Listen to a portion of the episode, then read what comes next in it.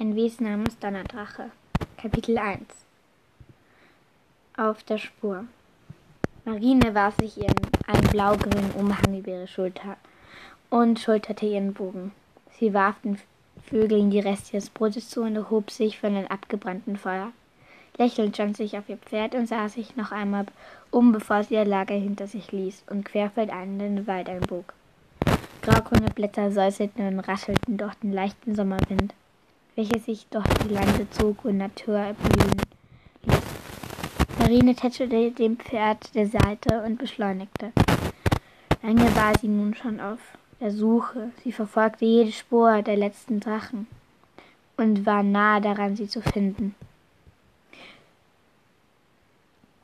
Doch wusste sie dies, doch wusste sie dies noch nicht. Sie sprang über tote Bäume und Felsen, doch da bäumte sich ihr Pferd plötzlich auf und sie wurde vom Rücken geworfen.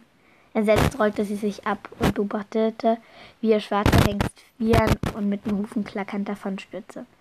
Na, vielen Dank, murmelte Marina und klopfte sich den staubigen Schutt von der Asche.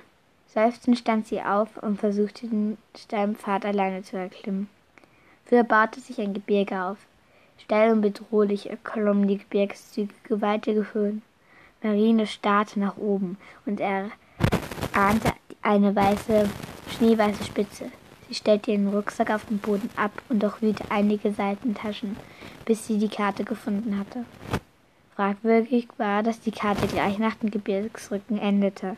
Gedankenverloren schulte sie ihren Rucksack wieder und hielt ihren Bogen griffbereit. Nur so zur Sicherheit.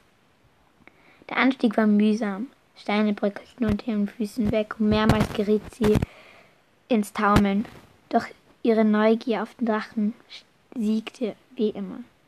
Marine zog sich hoch, klammerte sich an einer Wurzel fest und kletterte im, die immer steiner werdende Felswand empor. Mit ihrer letzten Kraft zog sie sich auf die Steinplattform am Fels und sah hinab. Der Wald erstreckte sich wie ein spitzer Nadelteppich übers Land. In der Ferne konnte die Sigong entdeckt, erkennen, ihr Heimatdorf, wie es hell strahlt mit Feuer und Fackeln umrandet, welches die Tiere schützen sollte und nur im Regen erlosch. Seufzend lehnte sich Marie, Marine gegen die Felswand und schloss die Augen. Es war gerade mal Mittag, doch ihr Arm schmerzten, ihre Schulter fühlten sich taub an. Sie legte ihren Reis Rucksack und Köcher und Bogen neben sich und zog eine kleine, eingerollte Jiso-Decke aus der großen Reisentasche. Marine legte sich auf den Stein und bedeckte ihren Körper mit der Decke. Müde versuchte sie zu schlafen, was ihr langsam aber stetig gelang. Nach einer halben Stunde ging ihr Atem langsam und stetig. Der Himmel färbte sich von weiß zu schwarz und die Sterne erschienen am klaren Nachthimmel wie Perlen auf Samt, schwarzem Tuch.